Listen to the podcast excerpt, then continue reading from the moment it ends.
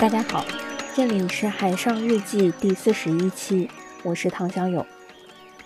现在是二零二二年五月十六日的傍晚，今天是工作日的周一。今天下午对我来说，嗯，可能朋友圈最热闹或者是最大的一个新闻，就是随着今年阿那亚戏剧节开始宣布了二零二二年这一季戏剧节的整体计划。二零二二年阿那亚戏剧节的轮廓，嗯，已经非常清晰地展现在了呃所有观众的面前。它将在六月十六日到二十六日，在北戴河阿那亚，呃，与所有的公众见面。这一季的主题叫做“瞬间和永恒 ”，A Moment and Forever。几乎是在呃今天下午整个。呃，戏剧节发布会取消了之后，大家都在讨论和怀疑它是不是今年还会办的情况下，看到了呃整体阿那亚戏剧节的这个规划，大家有一种嗯可能隔离已久或者说封锁已久、喜大普奔的这个心情，所以相当于是一种精神上的云解封，在相互传递这个好消息。这一届的戏剧节啊，看到很多的介绍。嗯，其中说百分之六十的演出项目或者说活动项目将会以户外和室外为背景，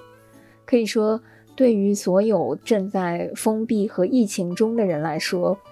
无疑是一种非常羡慕和向往的一个锚点吧。那么今天，嗯，我们不妨来聊一聊我心目中的戏剧节。以及二零二二年阿那亚戏剧节的这个菜单栏里面 有哪些是我自己比较期待的吧？首先来说说戏剧节，嗯，其实我自己参加的戏剧节也没有很多啊。当然，对于国内的戏剧观众来说，乌镇戏剧节啊，然后在上海还会有在城市里的类似像静安戏剧谷。当然，今年估计也是办不成了。嗯，像阿那亚这样子的戏剧节，虽然属于今年办到第二季的后起之秀，但是对于北方的戏剧爱好者来说，呃，无疑是以北京为中心的小伙伴们的呃戏剧狂欢的首选吧。对于南方的朋友来说，可能也是给了自己一个非常好的理由，非常。呃，有吸引力的去北方度假的，呃，一个选择。那呃，至于海外的戏剧节，我自己呃只参加过啊阿维尼翁当时的一个摄影展和呃戏剧节交接的那个时间段去过一次。至于嗯，像欧洲极负盛名的爱丁堡戏剧节，一直在我的旅游目的地和清单当中，不知道什么时候才能实现。说到戏剧节，嗯，其实，呃，我觉得逃不开的是一个话题，叫做有了戏剧就能称之为是戏剧节了吗？在我参加的为数不多的啊这些体验里，可能在我看来，一个好的戏剧节，它或许在我心中啊要符合三个条件。第一个是对观众来说的，第二个是对行业从业者来说的。呃，第三个可能是我自己最为偏爱的。来，先说第一个，我觉得其实对于大部分的中国观众来说，戏剧节可能依然是一个非常新鲜的概念。毕竟，呃，即便是举办周期和时间最长的乌镇戏剧节，和欧洲那些就是动辄已经有半个世纪的历史的那些几大戏剧节相比，啊，我们的。呃，这一些经验或者说想象，嗯，还是相对稚嫩的吧。但是对于啊普通观众来说，我觉得戏剧节在早几年对我来说最重要的，无非也是两点。第一就是它能够给予我一个嗯游离于日常生活之外的一个理由，去一个地方去旅行。嗯，不管这个旅行的时间是。一个周末，嗯，还是足足的一两周，但是好像只要带着去看戏的目的，去到某一个城市或者地方，似乎这个旅行本身就会赋予更多的 drama，更多的色彩吧。嗯，我觉得这可能也是很多的国际性的戏剧节会选择啊，不是在大城市，而是在一些嗯对普通人来说相对陌生的环境里，啊，办一个类似戏剧嘉年华这样子的概念去操作的一些原因。例如说，像法国的阿维尼翁戏剧节，啊，英国的爱丁堡戏剧节，嗯，还有像那个罗马尼亚的呃西比乌戏剧节等等，就是。嗯，如果没有这些戏剧节的加持，可能乍一听，这都不是你作为啊了解或者熟悉一个国家的时候，呃，首站会选择的旅游胜地。所以，很多时候我觉得戏剧节可能跟旅行的体验是分不开的，啊，不管是一个人去，还是一群朋友一起去，它都是一种回忆和体验的创造。就拿前几年我觉得非常火热的濑户内海艺术季来说，嗯，即便它不是戏剧相关，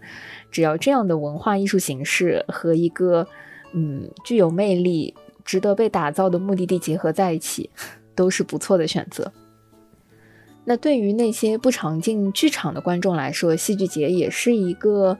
嗯非常好的帮助你一网打尽，把平时想看的或者是。不一定会去看的一些作品啊，凑在一起的这个机会，呃，如果是疫情之前，我觉得每年乌镇戏剧节对我来说就是一个呃看海外有哪些有趣作品的一个窗口。那个时候我抢票啊，基本上就会奔着海外哪些团，嗯，或者是已经听说了很久的呃膜拜的，渴望去看一看现场的那些团体带来的他们最新的创作，嗯。我不一定会抢大剧场的那些票啊，甚至是有的时候会有意识的想去看一些，呃，可能不是英国，呃，或者说就是主流的欧洲大国的一些作品，呃，我尤其会渴望看到一些，呃，可能名字比较拗口的小国家的一些，呃，团体的艺术作品，想看看有什么，呃，新东西可以刺激到，呃，自己。所以，嗯，戏剧节有的时候对我来说，它，嗯，并不是剧场和，呃，这个作品排片 就一定决定了它的呃所有质量。总之，对于普通观众来说，嗯，能够提供大家一个出来玩的理由，感觉已经是戏剧节，呃，极富魅力的一点了。更何况走在街上的时候。很有可能都会有一种呼吸起来空气中都有戏剧的味道的感觉。那，呃，能够让普通观众在一个集中的时间段感受到戏剧氛围，我觉得它就是戏剧节的，呃，重要目的之一。那其次呢，啊，可能对我来说，对于一些行业从业者来讲，啊，戏剧节的意义可能就不只是发生在啊舞台上。往往很多时候，嗯，他也会在一些论坛啊、分会啊、呃、朗读会啊、工作坊等等，嗯，就拿比较熟悉的乌镇戏剧节来说，那除了呃观众熟悉的一些特邀剧目之外，像青年竞演啊、古镇嘉年华，然后一些小镇对话等等，呃，包括嗯海外的一些戏剧节，我曾经呃听纽约的朋友说，呃一月份对于整个纽约它就是一个艺术月，因为在那个冰天雪地的环境下，反而是戏剧交易是最火热的这个时候，呃，例如说，呃在那个时间段里就会有呃比较丰富的像 ISPA 线下年会。呃，像那个 A P A P 应该叫阿帕阿帕 表演艺术交流会，对，还有像 I Play 儿童剧的，就是这个行业年会，都会集中在一月份的纽约进行大量的戏剧行业内部的交流和展示。所以那个时间段，对于呃可能身在美国或者说在呃纽约的戏剧行业从业者来说，是看戏看不完、集中性的要去交流学习的那个阶段。呃，我甚至听说，像在 ISPA 啊，或者说呃 iPlay 的一些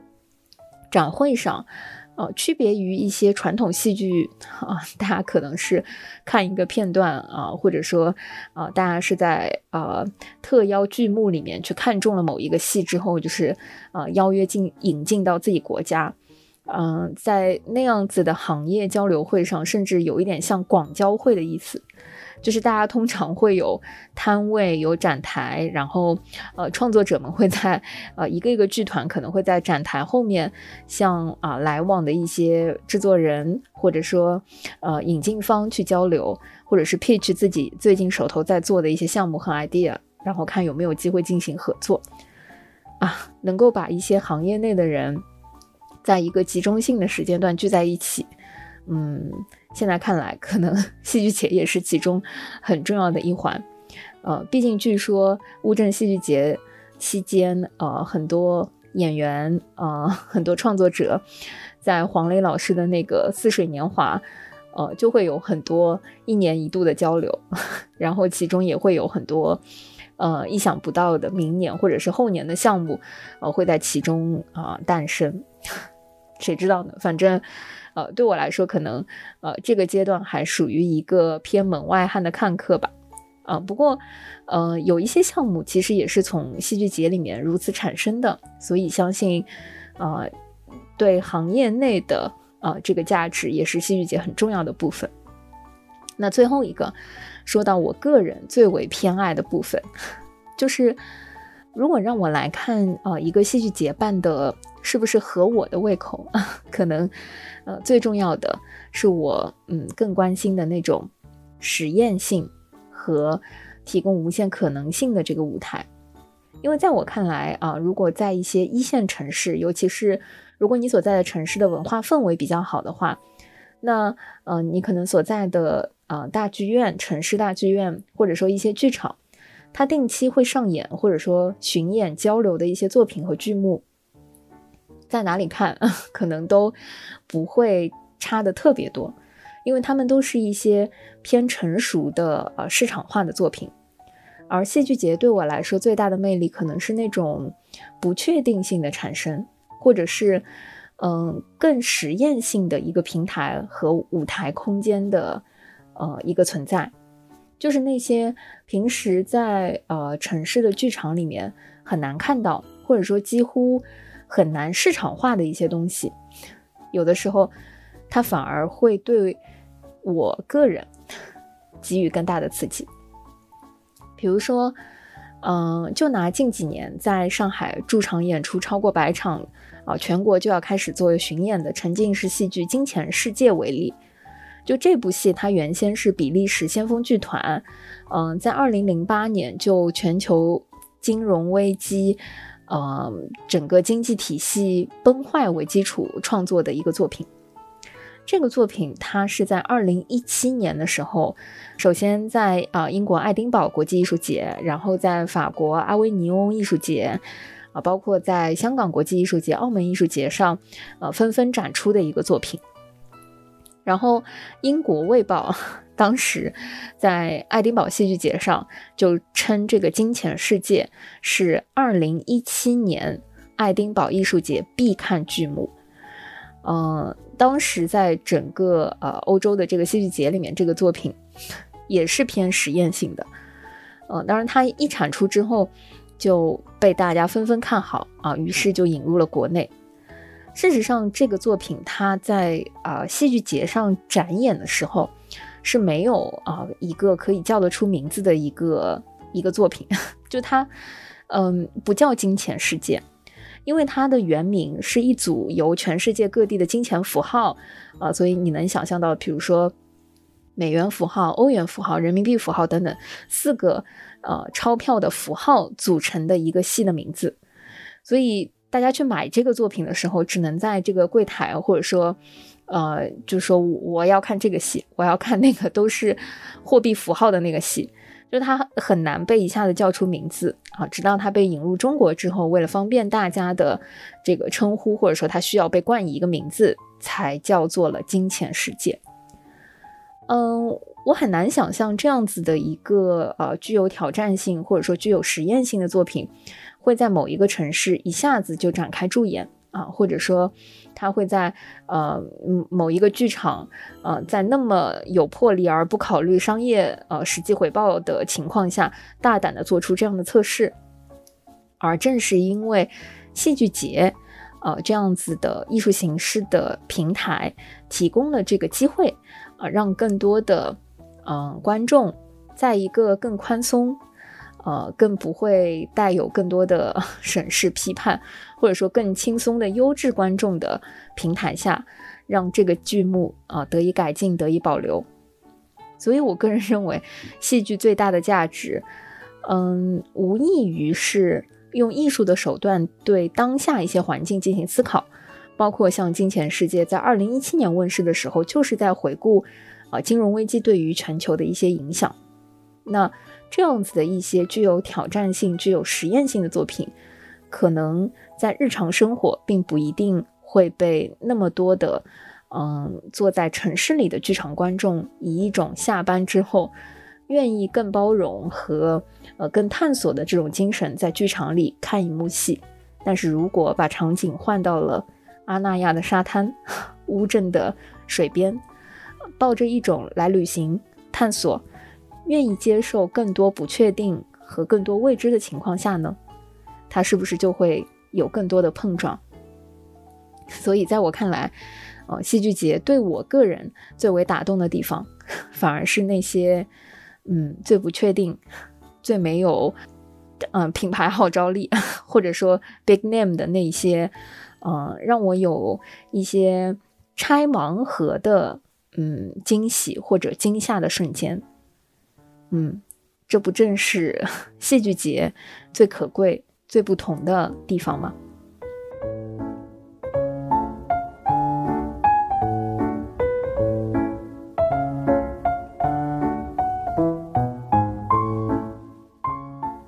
那如果回到今年二零二二年阿那亚戏剧节，我自己看着这个片单的时候，觉得还是能理出很多的亮点。嗯，先说说剧。嗯，剧的部分呢，从这个公开的信息来说，有六大重磅的剧目啊，分别是《弗兰肯斯坦》《等待戈多》《红色》《哈姆雷特》《寄生虫》和《行走的云》。当然，里面还有一部值得特别关注的这个剧目《樱桃园》，因为据说呢，这个《樱桃园》是在新增的一个阿那亚的剧场，叫游轮剧场上演。呃，演出的时间呢，会定在傍晚与凌晨。这让我想起，就是二零二一年啊，去年应该也有一部，呃，这样子的作品，演到了凌晨，这个太阳升起的时候，在演最后一幕，据说就是跟环境融为一体，真的是非常的期待。嗯，反正总共呢会有二十八部剧目和观众会见面。据说去年很难抢票，呃，不知道今年，嗯，因为疫情的关系，或者是封锁的久了之后，会不会更难抢？嗯，总之在这些剧目里，我我自己看了一下，实话说，大部分剧呢都是以前看过的，或者说多少在呃国内城市里面刷剧的时候，嗯，会会体验到的吧。但是不知道放到阿那亚的环境里面，他们是不是会跟啊所在的剧场和周围环境会有更多的化学反应？所以如果让我个人挑选的话，嗯，樱桃园是我自己蛮期待。啊，愿意尝试一下的。那第二个呢？啊，我我觉得个人比较期待的亮点是会有二十五部环境剧朗读，嗯，会在阿那亚戏剧节期间上演。嗯，我自己觉得很好奇，这个二十五部的戏剧朗读，呃，分别都会放在哪里？因为毕竟它叫环境戏剧朗读，相信呃，可能不是在。通常我们的多功能厅、报告厅这样的环境里去体验，呃，这个作品。其次呢，这个呃剧本朗读会，据说去年也有很多的呃知名演员或者说呃明星艺人的参与，所以如果拿着抽盲盒的心情坐在当下去体验的话，啊，我觉得多少是不会太失望的。嗯，那第三个，我个人 看了这个介绍会比较感兴趣的呢，是叫《戏剧房子二点零版本》和一个艺术展。啊，这两个，呃，其实在去年的时候，戏剧房子一点零版本我就很好奇，呃，听去过阿那亚戏剧节的小伙伴来分享说，啊，这是在呃很多的这个沙滩上会有一些，呃，基于这个戏剧节临时搭建的，结合戏剧经典的呃建筑空间，呃展现的这个内容。然后看今年会提到说会以海市蜃楼为主题，就是海边的这些房子会随着戏剧节的展开而存在，然后结束的时候这些房子就会被拆掉，然后会消失，所以它也很符合今年的那个主题，叫瞬间和永恒。也就是说，呃，这些房子如果在戏剧节的时候你不去体验一下呢，之后就只能看照片了。这就是，呃，我觉得现场的魅力吧，因为。嗯，除了在当时当刻去体验的话，嗯，之后在照片上看，可能感觉是会很不一样。那除了这个之外，啊，今年新增的那个呃九加九人的一个艺术展也会在当期展开，呃，都会以这个呃空间为主题去做一些呃艺术品的创作吧。据说今年会有十八位参展的艺术家用。剧场来自外太空为这个主题，啊，将他们脑中的一些呃世界构成，呃，或者说就是剧场带给他们的一些空间感来做这个装置艺术。嗯，这一块 反倒是我自己觉得嗯蛮好奇的地方。啊，如果是在海滩啊，或者说是在沙滩上去看。呃，这样子的和环境融合在一起的当代艺术，不知道会是什么感觉。四舍五入，可能就是那种，嗯，不用千里迢迢跑到濑户内海去看的那种在沙滩上的艺术现场吧。那最后一个呢，是去年啊，我甚至都提交过啊这个报名申请，但是最后呢 没有成型的这个候鸟三百的项目。嗯，去年其实候鸟三百这个项目啊，就有这个第一届的招募啦。嗯，所谓的这个三百，呃，据说是连续三百小时不间断的在戏剧节的呃整个活动期间，呃，在这个空间里面进行一些呃艺术生活、艺术创作。去年我乍一看到啊这个主题的时候，一下子让我想到的就是，呃，在美国被。被很多科技公司奉为，呃，神坛，或者说，嗯，有一种神秘色彩的那个火人节。嗯，据说今年呢，候鸟三百的这个沙城，呃，也会是随着这个戏剧节的开始，由这个著名的建筑师马岩松设计啊搭建，然后啊很多的这个创作者、艺术家就会在这个沙城里面进行三百小时不间断的啊艺术性行为的这个生活。我不把它完全称之为表演，是因为这三百小时。嗯，就有一种大家聚在一起生活，然后互相刺激啊，互相连接，形成一个社群的这种呃生活方式吧。然后戏剧节结束，三百小时结束，大家也就解散。嗯，多少我觉得这种有一点原始、有一点浪漫主义色彩的这个氛围，比较像火人节的那种感觉吧。嗯，我觉得其实。之所以火人节会被很多的啊硅谷的呃企业家或者是一些艺术家奉为自己灵感的源泉，或者说给自己带来很多不一样的体验，嗯，其实拆开来看，很多时候正是因为呃这种所谓的启发，是你逃离常规生活之后的一些